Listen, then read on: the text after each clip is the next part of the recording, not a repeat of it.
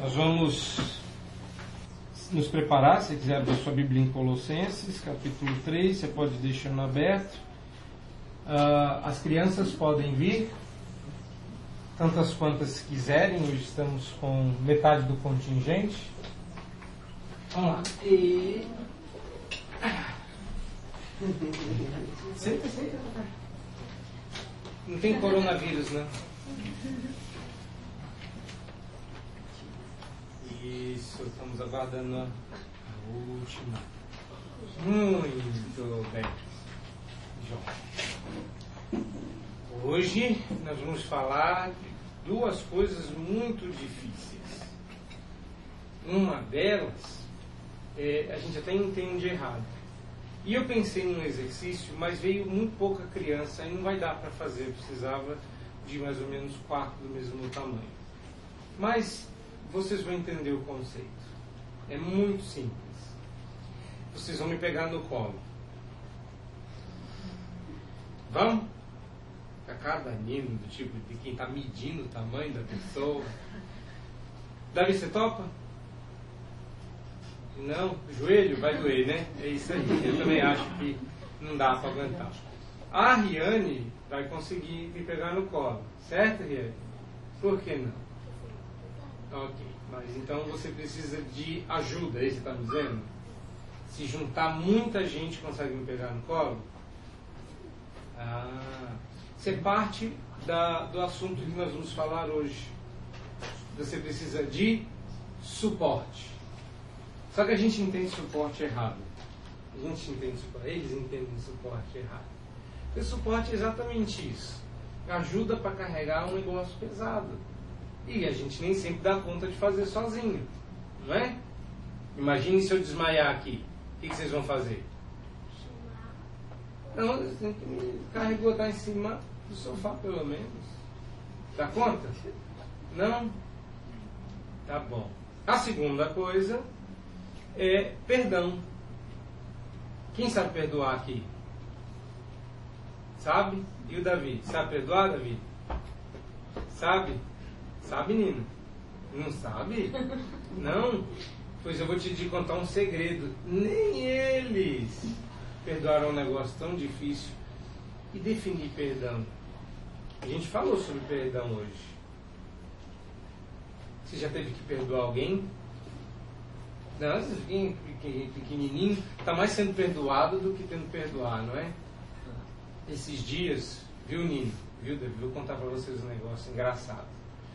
Ah, uma pessoa que a gente conhece foi cumprimentar a Riane na, no Mackenzie e ao invés de estender a mão, estendeu o pé.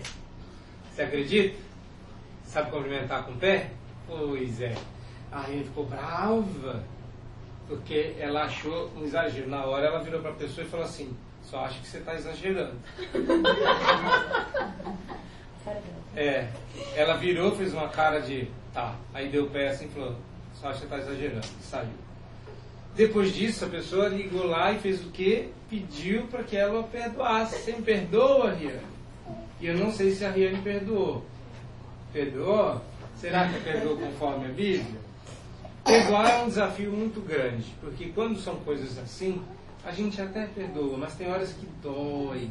E ainda que eu ache que a Riane tenha sentido aquela dor lá dentro, que ela chegou em casa reclamando, achei um absurdo. Pessoa me deu o pé. E eu depois falei com essa pessoa, você está chutando crianças por aí? E aí ela pediu para ser perdoada. Perdoar é um grande desafio. E nós vamos falar dessas duas coisas. E a pergunta é, como é que essas duas coisas se relacionam? Porque suporte ajuda para carregar um pastor pesado e perdoar quem chuta a gente de propósito ou por precaução no meio da rua não parecem ser assuntos que se conectam. Como é que a gente faz para essas coisas se unirem? Essa eu não vou dizer para vocês. Essa eu vou pedir que vocês prestem atenção e descubram no final é para me dizer qual é o elemento que amarra suporte e perdão. Vamos ver quem vai conseguir vencer o desafio. Hã? Tem que prestar atenção, hein? Vamos ver. E a gente vai precisar orar então para que Deus nos dê a mente e a capacidade de prestar atenção no que nós vamos ouvir agora. Vamos fechar os nossos olhos, vamos orar? Vamos orar. Senhor Deus, que desde a mais tenra infância o Senhor nos ensine, em especial aos nossos queridos filhos, o valor do suporte do perdão. Dá-lhes, ó Deus, um coração que entenda essas verdades, que eles saibam procurar por ajuda quando precisarem e recorrer ao Senhor toda vez que puderem, toda vez que pecarem, sempre que falharem com a tua glória. Nós pedimos o nome de Jesus. Amém. Bom, vamos lá, vocês têm um desafio hoje, hein? Que será que amarra uma coisa na outra? Hoje não vamos precisar de tradução, isso quer dizer que o sermão vai ser um pouquinho mais curto, porque é sempre assim. Colossenses capítulo 3. Eu quero que você, por gentileza, foque aí nos versos 13 e 14, mas eu vou ler dos, do 12 ao 17. Que é a perícope inteira desta, desta sessão, para que você seja relembrado aí do que estamos tratando. O texto, ah, como eu disse ele todo, Revesti-vos, pois, como eleitos de Deus, santos e amados, de ternos afetos de misericórdia, de bondade, de humildade, de mansidão, de longanimidade. Suportai-vos uns aos outros, perdoai-vos mutuamente, caso alguém tenha motivo de queixa contra outrem. Assim como o Senhor vos perdoou, assim também perdoai vós. Acima de tudo isto, porém, esteja o amor, que é o vínculo da perfeição. Seja a paz de Cristo árbitro entre vós em vosso coração, a qual também foste chamados em um só corpo, e sede agradecidos. Habite ricamente em vós a palavra de Cristo, instruí-vos e aconselhai-vos mutuamente em toda sabedoria, louvando a Deus com salmos e hinos e cânticos espirituais com gratidão em vosso coração. E tudo o que fizerdes, seja em palavra, seja em ação, fazei-o em nome do Senhor Jesus, dando por ele graças a Deus o Pai. O texto que eu quero salientar é o verso de número 13 e 14. Eu quero chamar sua atenção para esses dois versículos. Suportai-vos uns aos outros, perdoai-vos mutuamente, caso alguém tenha motivo de queixa contra outrem. Assim também o Senhor eh, vos perdoou, assim também perdoai vós. Acima de tudo isto, porém, esteja o amor, que é o vínculo da perfeição. Vamos mais uma vez buscar o Senhor em oração, pedindo desta feita que Ele nos instrua pela palavra que foi lida. Eu peço a gentileza de que você se coloque diante de Deus em oração. Peça de fato que Deus lhe fale esta manhã. Oremos. Senhor nosso Deus, estamos diante da tua palavra, inspirada, santa Dá-nos a graça de receber santas instruções para uma vida que seja reflexo da tua glória, mas quando nós falharmos com ela, que nós tenhamos a certeza do perdão. E assim voltemos a nos consagrar e continuemos a andar para frente rumo à Canaã celeste, à presença do nosso Redentor. Abençoa-nos nesta manhã, nós te pedimos no nome de Jesus. Amém. Eu sei, irmãos, que a maioria de, de nós espera que em tempos de crise e em tempos de coronavírus eu traga algum sermão é, sobre a peste. Talvez o salmo que diz que nenhuma peste chegará, eu sei disso. Mas eu sei também que tem gente aqui que já foi minha ovelha em outros carnavais e sabe que eu nunca faço isso, né? Então não vai ter nenhuma mudança. A outra coisa é porque eu não acredito que as contingências desta vida devam comandar a igreja. Quem comanda a igreja é a palavra de Deus. E nós nos propomos a estudar a carta aos Colossenses. E muito mais do que as nossas preocupações com a peste perniciosa, que eu sempre achei uma coisa muito pesada no livro dos Salmos, esteja rondando a nossa casa, como as setas que andam de dia, a mortandade que assola ao meio-dia. Uh, mais importante do que isso, talvez, é, seja a gente prestar atenção uh, no que Deus tem nos ensinado a nós aqui reunidos quando nós abordamos a carta aos Colossenses. Então, não, eu não vou falar da, da gripe, e não vou falar do pânico que está assolando, se não pastoralmente, mas não como uh, uh, pregação da palavra. Na pregação nós vamos continuar o capítulo 3. Você ainda lembra disso? Nós estamos no capítulo 3 de Colossenses. Nós estamos entrando, nós já entramos, na verdade, na parte prática da carta, onde Paulo não está falando sobre a teologia da nossa prática. Paulo agora está nos instruindo quanto à prática dessa teologia, que ele encerrou em meados, quase no fim do capítulo 2, entrando agora no capítulo 3 de Colossenses.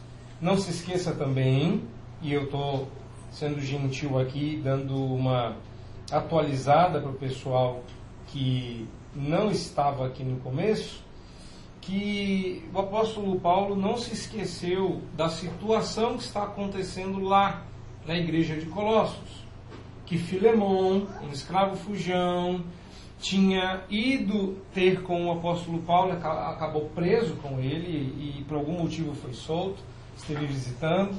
Epáfras também o visitou, o apóstolo Paulo, dizendo que precisava de orientações com respeito às heresias colossenses, e os dois voltam para a igreja com cada um uma carta na mão. A ironia é que, para mim, quem carregava a carta de Filemão era Onésimo, e quem carregava a carta aos Colossenses era Epáfras. Muito simples. Epáfras era o pastor desta igreja.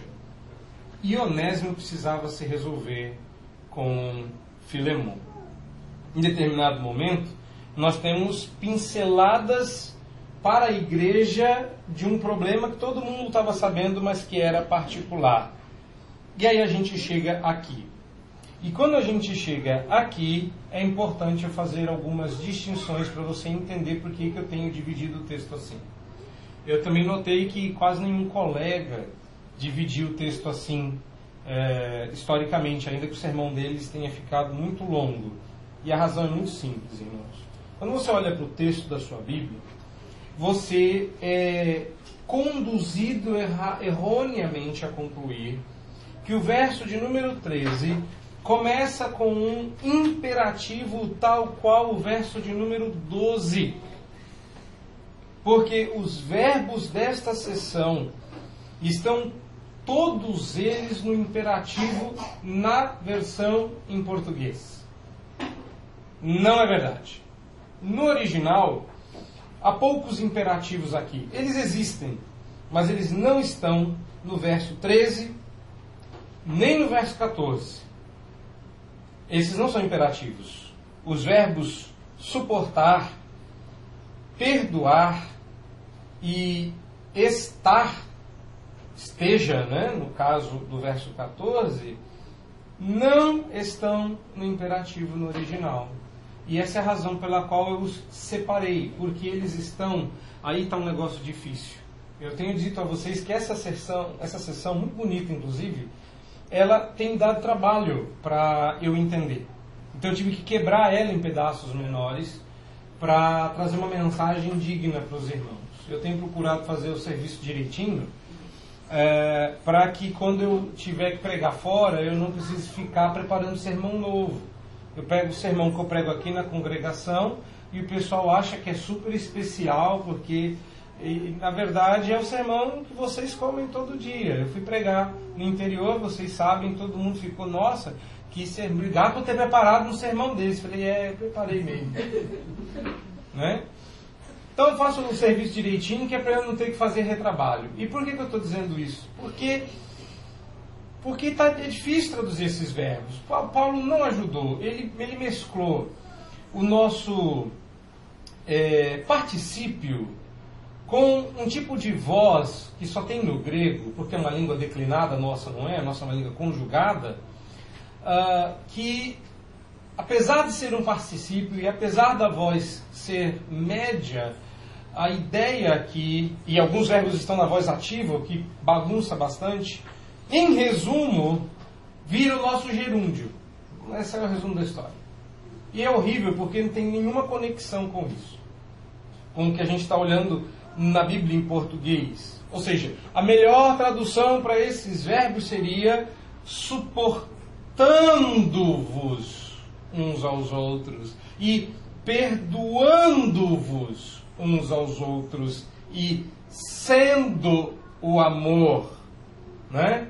Colocando o amor como o vínculo da perfeição. Então, uh, o que, que eu quero dizer com isso? Que Paulo agora vai nos ensinar a maneira, o modo através do qual nós vamos vestir o caráter cristão.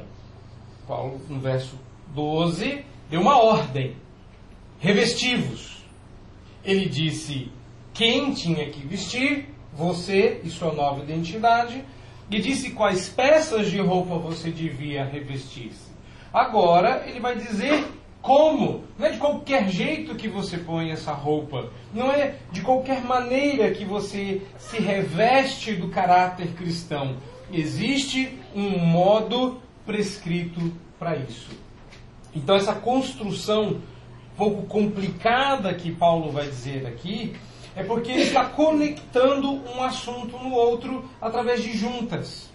E essas juntas indicam, no verso 13 e 14, a maneira como você vai vestir essas roupas.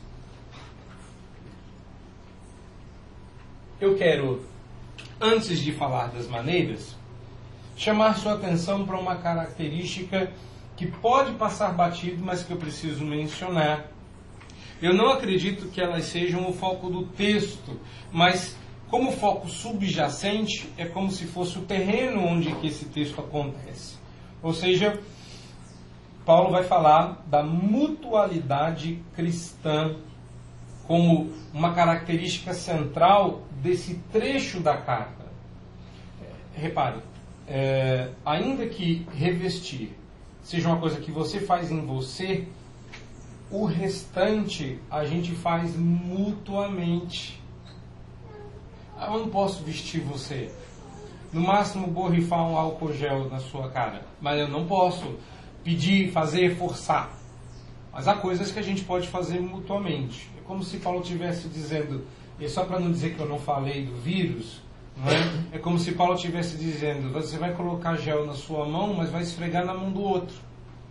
Vocês vão se higienizar mutuamente. Essa é a ideia, a ideia de mutualidade que é uma característica desse trecho. Paulo vai várias vezes falar de uns aos outros, não só aqui, mas também em outros lugares, mas especialmente aqui. Porque mesmo quando essa conexão não está expressa, ela é sugerida. O que é esse uns aos outros? O que é mutuamente, que inclusive no grego é exatamente a mesma expressão, não muda, não sei porque que a mesma palavra é traduzida no mesmo lugar duas vezes de jeito diferente é uma espécie de união interdependente. Isso que é mutualidade, é uma união interdependente.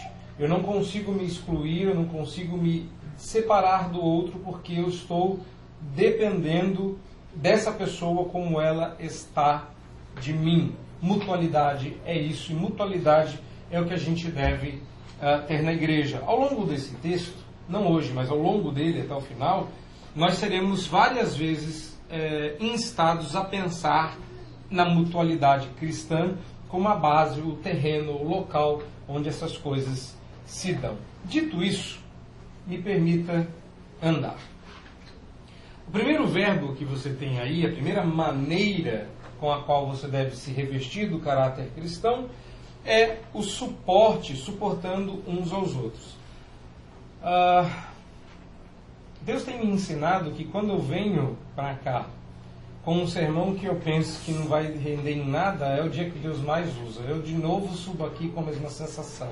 Eu vou dizer para eles o que eles já ouviram a vida inteira como crente. Não vai ter novidade hoje.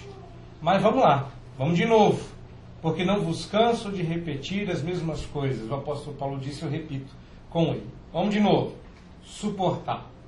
Não é a noção de suporte que nós temos hoje que a gente hoje tem uma terceira noção de suporte e não é bíblica.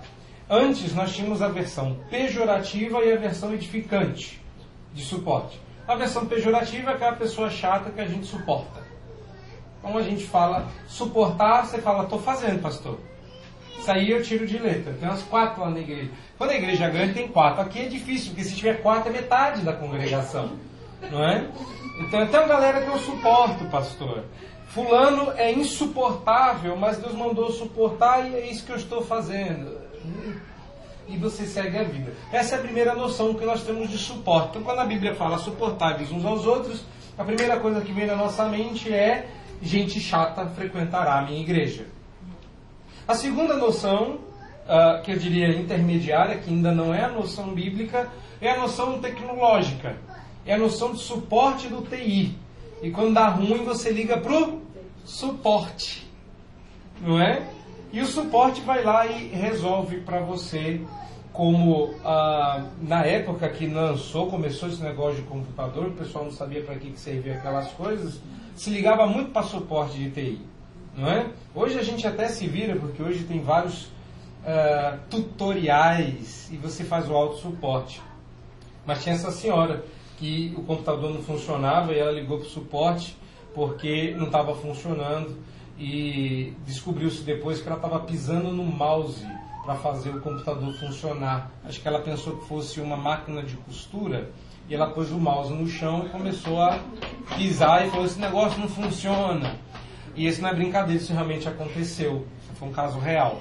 Essa, essa outra noção de suporte. Suporte é dizer para o outro que ele deve fazer que ele não sabe. Eu vou, falar, vou, dar, vou contar para ele o segredo, o suporte. E tem muita gente que acha que pastor é para isso. Eu, eu pastoreei um, um, mecânico no interior de São Paulo, que eu era o suporte técnico barra espiritual barra teológico dele. Quando ele tinha uma dúvida teológica, ele me ligava. Então ele me ligava assim nos horários mais esquisitos, nem sempre durante a noite.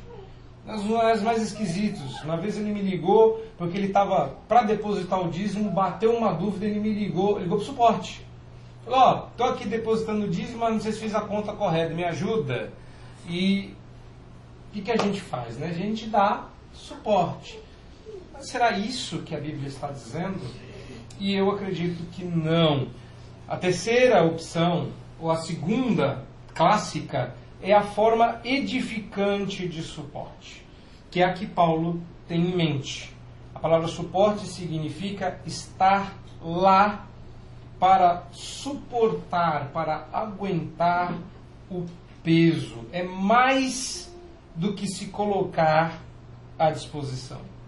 Então hoje nós criamos uma forma educada de fugirmos do suportar uns aos outros. A gente se põe à disposição. Conte comigo. Só que não. Se, se der, eu vou. Tomara que não dê. É, é essa a ideia de suporte hoje. Eu tô aqui, tamo junto, hashtag tamo junto. Só não me liga, não me chama. Ligar até vai, mas se preferir, manda um áudio, que é para eu não ter que. Duro é ter que sair da minha casa e ir na sua. Duro é ter que estar com você chorar o seu choro, rir a sua alegria, participar da sua vida. Isso é dar suporte. O suporte não suporta de longe.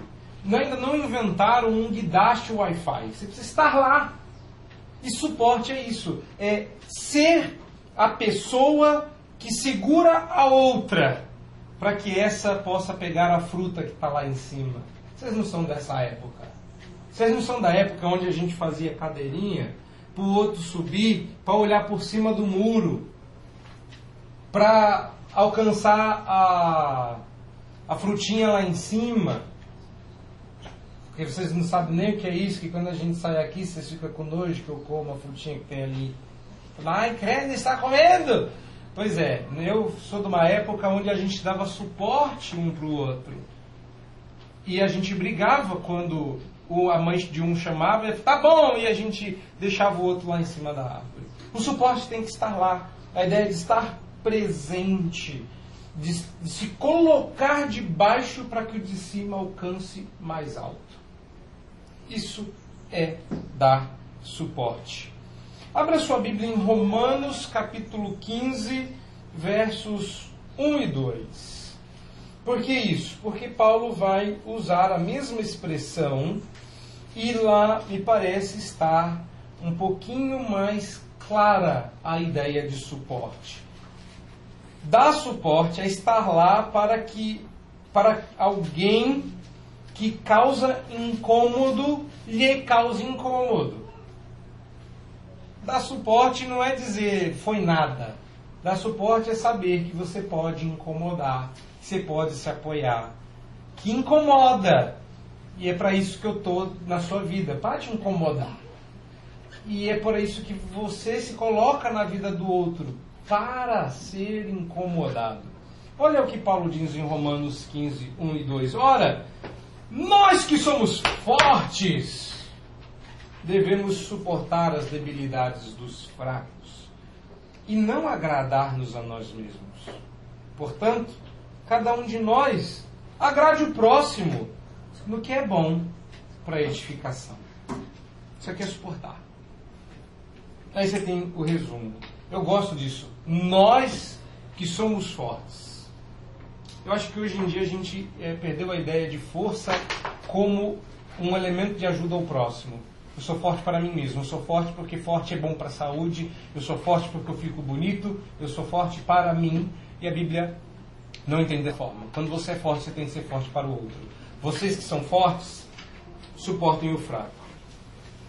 Uh, esta semana que passou, eu ainda, ainda teve aula, uh, e um aluno, na aula de aconselhamento, tomou a liberdade até de usar termos mais gráficos para perguntar qual é o tamanho da paciência que um pastor deve ter com gente chata na igreja. Ah, eu lembrei de um irmão que era eu pregar na segunda, terça ele estava no meu gabinete. Eu pregava na segunda, terça ele estava no gabinete. Depois de um tempo ele já não estava mais no gabinete, ele ia me buscar em casa. E teve, teve, uma, teve alguns episódios em que eu recebi em casa, em outros eu tive que botar ele no carro para ir visitar uma pessoa, porque eu falei, meu amigo, eu preciso ir, tem horário, no caminho a gente conversa. E depois quando eu contei, e até mesmo quem testemunhou, e aqui tem gente que testemunhou isso, as pessoas me perguntavam, minha esposa me perguntava, da onde saía a paciência? Não é que ela estava irritada com o rapaz, ela queria aquela para ela também. Falar essa paciência aí, eu quero para mim também. Mas da onde sai para ele? Da onde que brota paciência? Não brota, meus irmãos. Se você olhar para esse texto, nós não estamos falando das qualidades que você deve ter, nós estamos falando das qualidades que o Espírito Santo gera em você. Nós estamos falando que se você buscar obedecer qualquer uma dessas ordens, se esquecendo do Espírito Santo, você não aguenta o peso. Agora, se Deus te faz forte em alguma área, para que acha? Para que você acha que Deus fez? Qual é a razão pela qual Deus te fez mais forte em uma área e eu em outra? para que eu seja o seu suporte na área em que eu sou forte e você seja o meu na que eu sou fraco. E é por isso que na igreja existe essa conexão de mutualidade. Nós nos encaixamos. E é por isso que quando há disciplina, eu chamo todo mundo e digo: a culpa também é de vocês, porque vocês não deram suporte.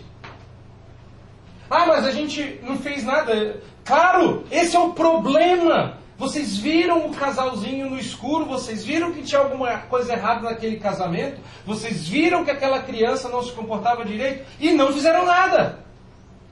Então, se Deus te fez mais forte em uma área, é para você ser suporte do mais fraco. Não está só em Colossenses, mas também em Romanos. Isso tudo porque eu só estou entendendo o que Paulo quer dizer com a palavra suportar. E ele quer que isso seja mútuo. Não tem ninguém aqui um muito melhor do que o outro. Reverendo Vadislau disse que o melhorzinho baba. Ligaram uma vez na casa dele, ele tem um ministério de aconselhamento onde ele recebe as pessoas na casa dele. Eu queria ter uma casa para receber pessoas. Difícil é que você pode para minha casa, só que você vai ter que ser aconselhado por nós quatro. A casa dele não, ele manda a Beth lá pro, pro quintal e ele pode aconselhar. E uma vez ligaram na casa dele, bravo, alguém devia estar bravo, porque devia estar sendo pressionado pela família para buscar aconselhamento, e ligou e disse assim, aqui, aí que é a casa do louco? E aí alguém, quem atendeu disse, é sim, o melhorzinho de nós aqui baba. Mas essa é a ideia, o que é uma igreja?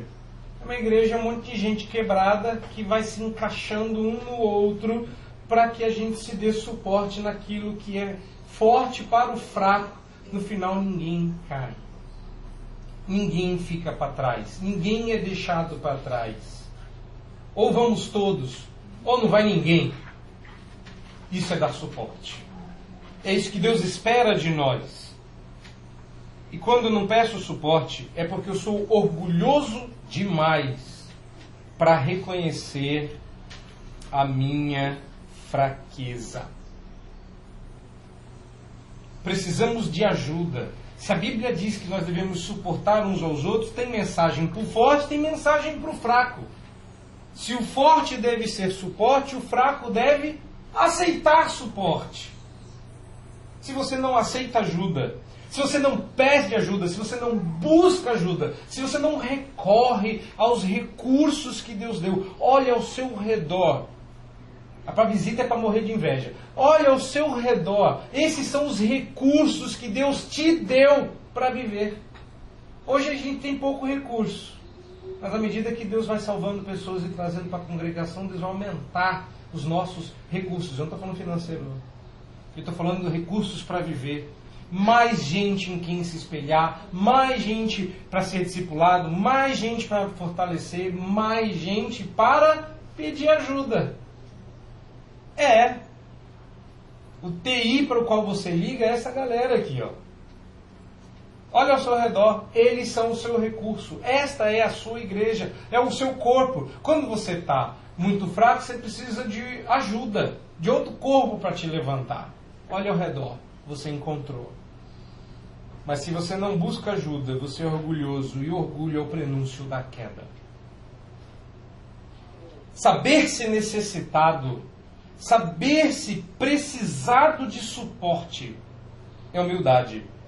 Que inclusive é a primeira, é uma das primeiras pecinhas de roupa que você vestiu. Vamos voltar lá para Colossenses? Ou você esqueceu que nós estamos lá em Colossenses? Volta para lá. Lembra lá que você vai ter que se vestir de humildade, de humildade também. Dar suporte a quem precisa ser irmão. Dar suporte a quem precisa é ser irmão. Isso nos leva para o próximo ponto desse texto, que é o perdão. Como eu falei, hoje não tem novidade. Você já sabia disso do suporte, isso é para te lembrar e para fazer algumas implicações. E a do perdão também, porque, uh, de novo, você que nos visita tem que parar com isso. Tem que vir mais. Porque uh, tudo isso aqui a gente já conversou. Inclusive, esse aqui foi no carnaval, quando nós fizemos a rodada de perguntas e falamos sobre perdão. Vamos de novo, agora oficialmente, com gravação e com mais testemunhas. Perdoai-vos mutuamente caso alguém tenha motivo de queixa contra outrem, assim como o Senhor vos perdoou, assim também perdoai vós. Eu quero é, começar com a expressão caso. Você entender onde que Paulo quer chegar aqui. Tá? É, a ideia por detrás da palavra caso alguém tenha motivo não é uma possibilidade, mas uma probabilidade. Então agora é hora de aprender termos novos. Ah, me perdoem, mas caso alguém é uma péssima tradução para a palavra. Vamos de novo? Paulo não está falando em termos de possibilidade, porque possibilidade é quando algo pode ou não acontecer. É uma possibilidade. Mas Paulo está falando de uma probabilidade. É algo que vai acontecer, só não sabemos quando. O que é horrível, porque a gente está completando aí um ano de projeto, é, alguns meses de, de congregação ativa e a gente está vivendo tão bem. Tá tão bom. Eu queria dizer para vocês que vêm de igreja grande que a gente ainda não brigou. É sério, isso aqui está parecendo namoro. Que a gente não, não acumula tudo para brigar depois que casa. Que beleza! Eu olho para essa congregação e fico, Senhor, eu queria tanto que isso durasse mais. E Deus está sendo tão bom. Olha o tempo que a gente está junto e a gente ainda não saiu mordendo uma orelha do outro. Que beleza! Mas por outro lado, quando eu olho para vocês através das lentes desse texto, eu penso outra coisa. Eu penso assim: tenho que aproveitar bem esse tempo, porque logo surgirão problemas no nosso relacionamento. Eu não estou falando dos seus problemas. Eu não estou é brincadeira, tá? Eles estão bem. Mas eu não estou falando das brigas que o Denis tem com a Cintia e que eles me chamam aqui para apartar. Não estou falando disso. Eu estou falando das brigas que o Denis e a Cintia vão ter com outros de vocês. Brincadeira, hein? Nem existe um Denis e a Cintia na gravação. São nomes fictícios. Tá? Eu estou falando de que uma hora a gente vai se esbarrar por causa de um bolo, por causa de um café, por causa de uma tradução errada, a gente vai se esbarrar, a gente vai ter que sentar e vai ter que, ó, você pecou contra mim, não gostei do que você falou, exceto a pregação, hein? Essa não vale, essa é Deus falando. Mas de resto nós vamos ter problemas. Então o que Paulo está dizendo não é evitem ter problemas. Paulo está dizendo é resolvam todo o problema que surgir. No final do ano, eu tive a oportunidade de viajar com a família do Dr. Eber Pai. E eu quero falar dele. Porque assim que a gente chegou lá, a gente fez uma oração.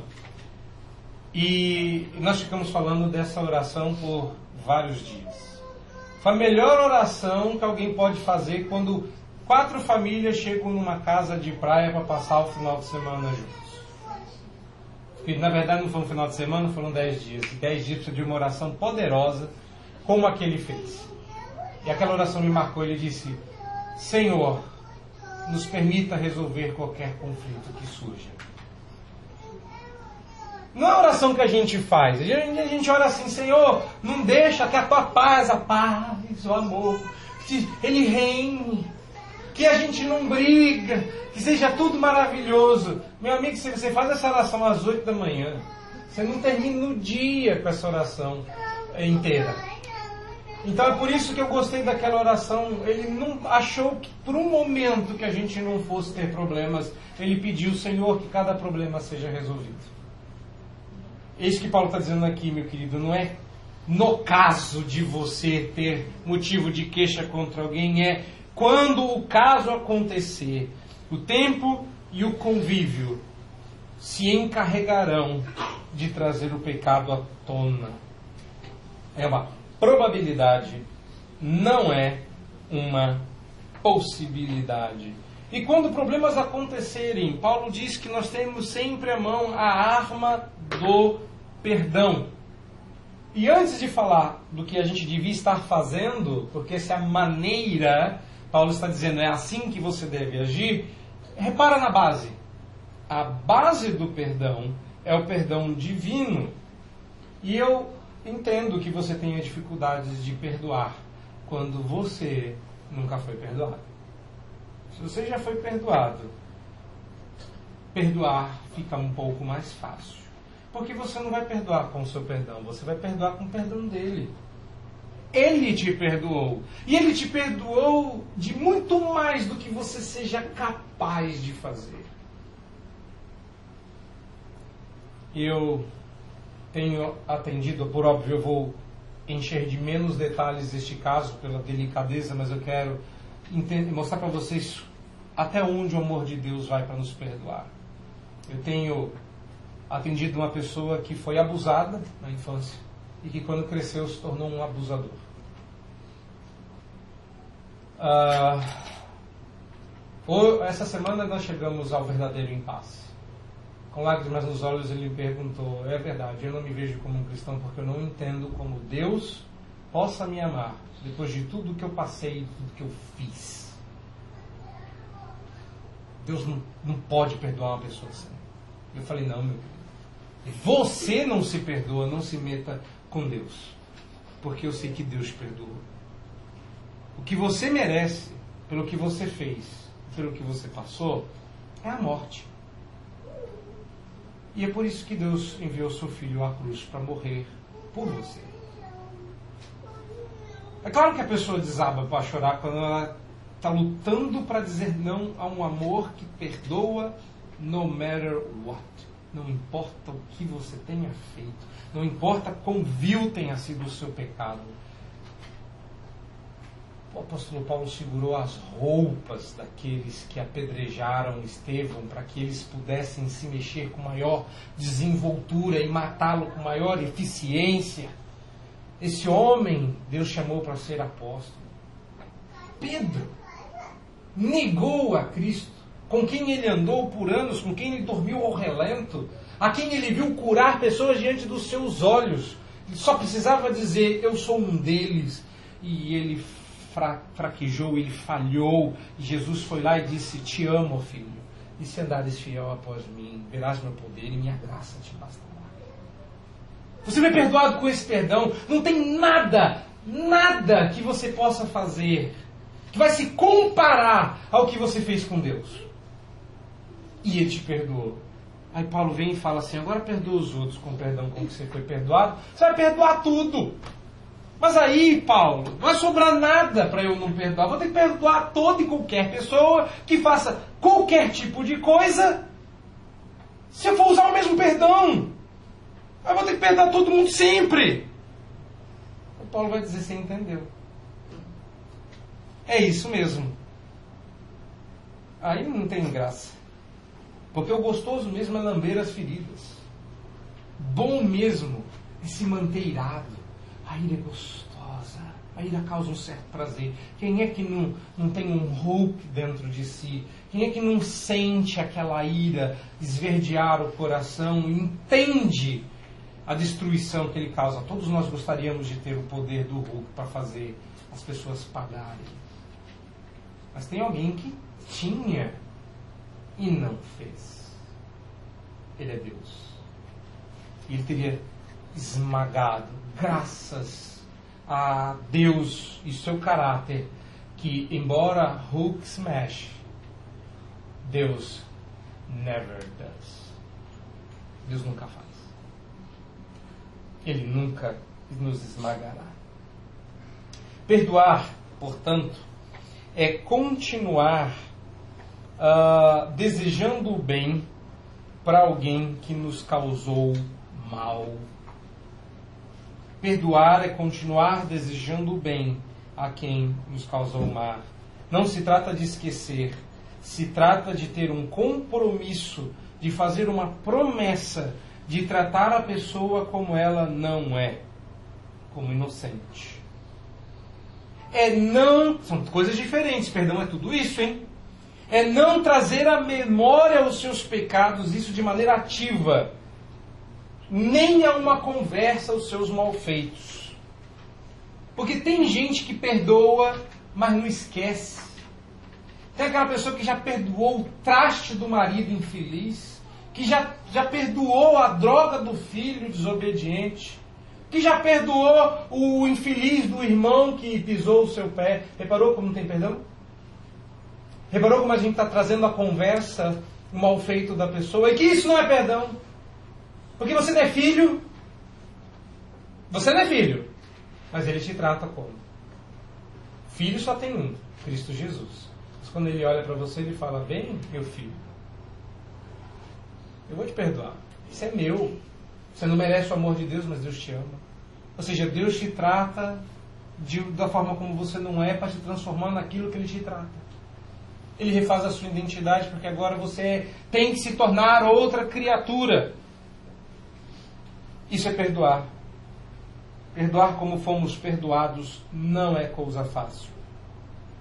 Mas não fazê-lo é não perdoar de forma alguma.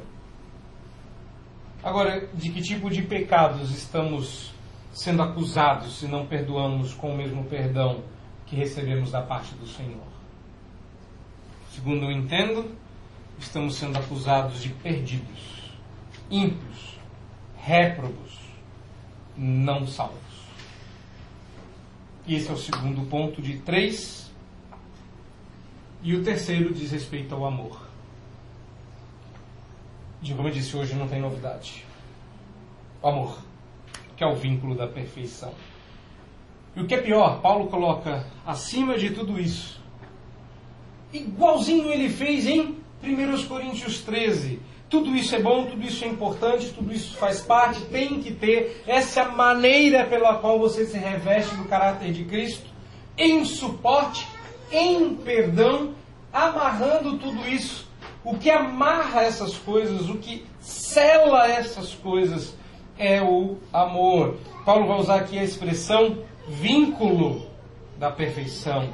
Provavelmente Paulo está pensando no vestuário antigo. A gente não entende certas coisas que Paulo diz por conta da época. Paulo diz que a gente vê como espelho, de modo imperfeito, embaçado.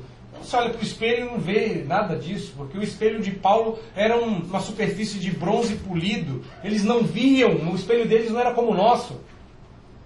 Ou seja, a roupa deles também não era como a nossa. Antigamente, as roupas eram, eram presas por uma espécie de cinto antigo, uma espécie de faixa que mantinha toda a roupa junta para que ela não caísse do corpo. Então você botava a roupa, os panos, e para a roupa não cair, você tinha que amarrar com uma espécie de cinto, uma espécie de faixa. Obrigado.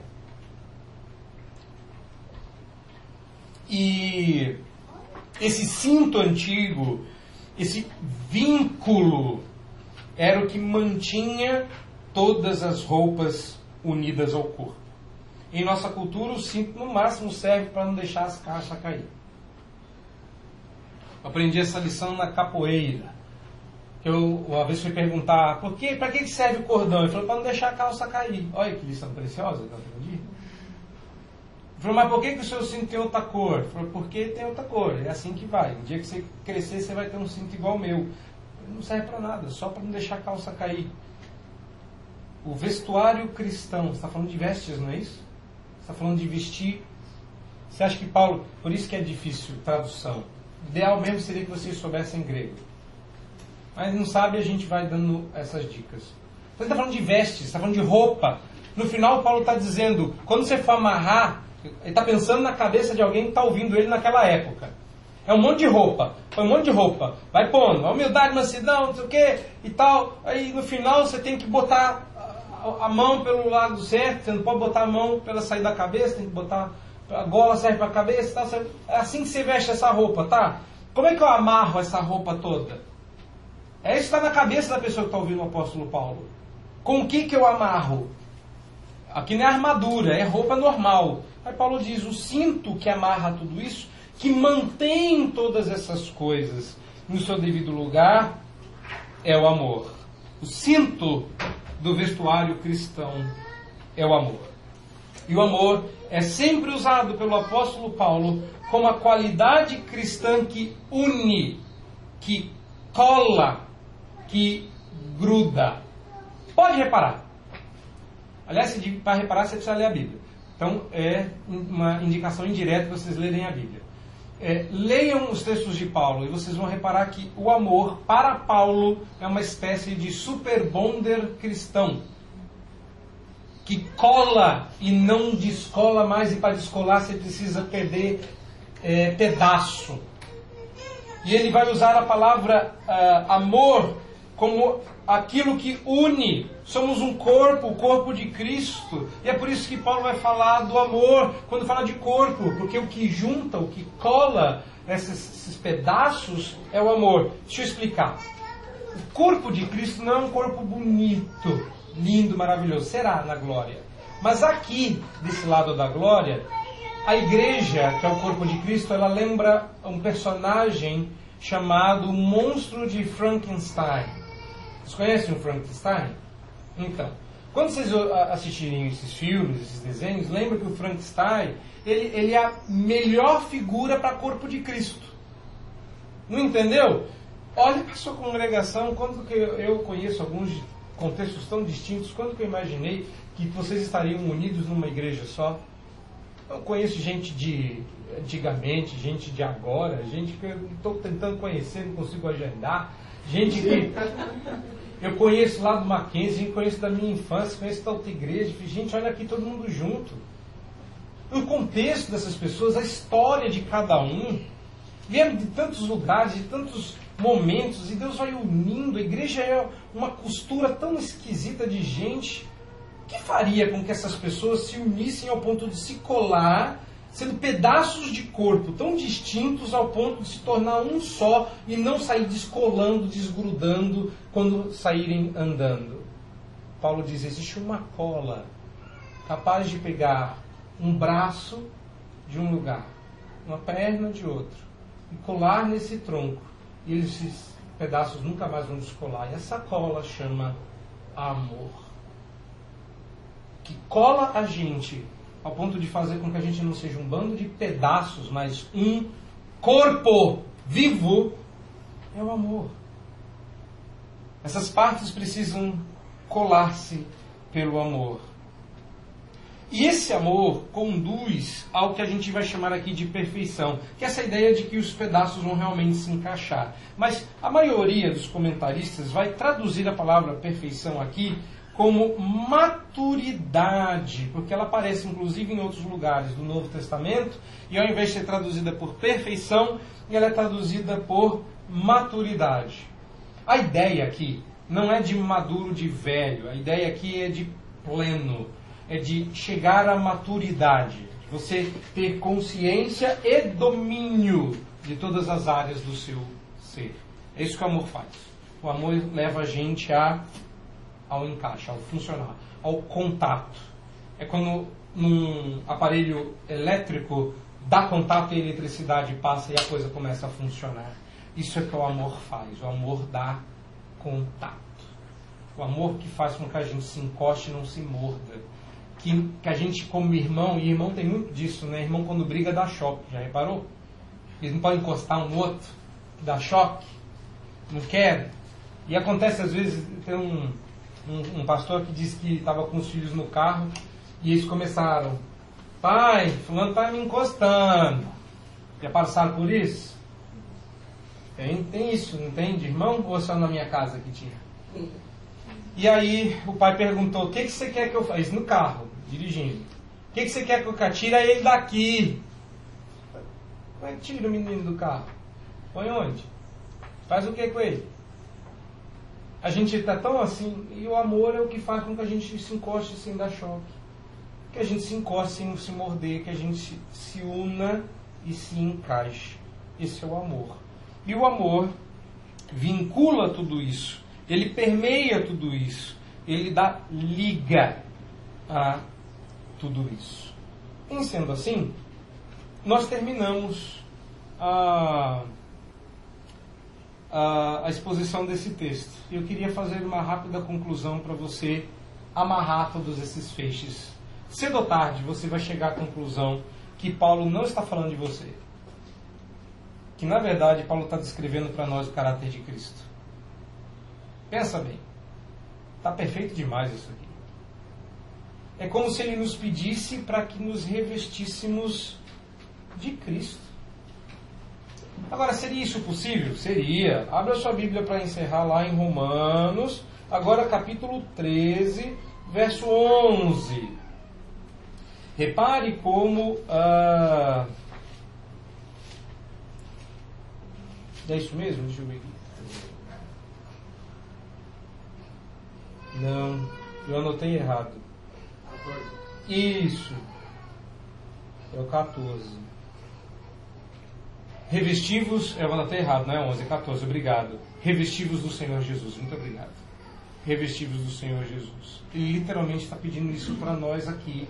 Agora, se eu estou usando Romanos para elucidar Colossenses, no dia que eu estiver pregando em Romanos, eu vou ter que abrir em Colossenses para explicar o que é ser revestido do Senhor Jesus. Falou, é, é mansidão, humildade, longanimidade, é, tudo aquilo que a gente tem visto aqui.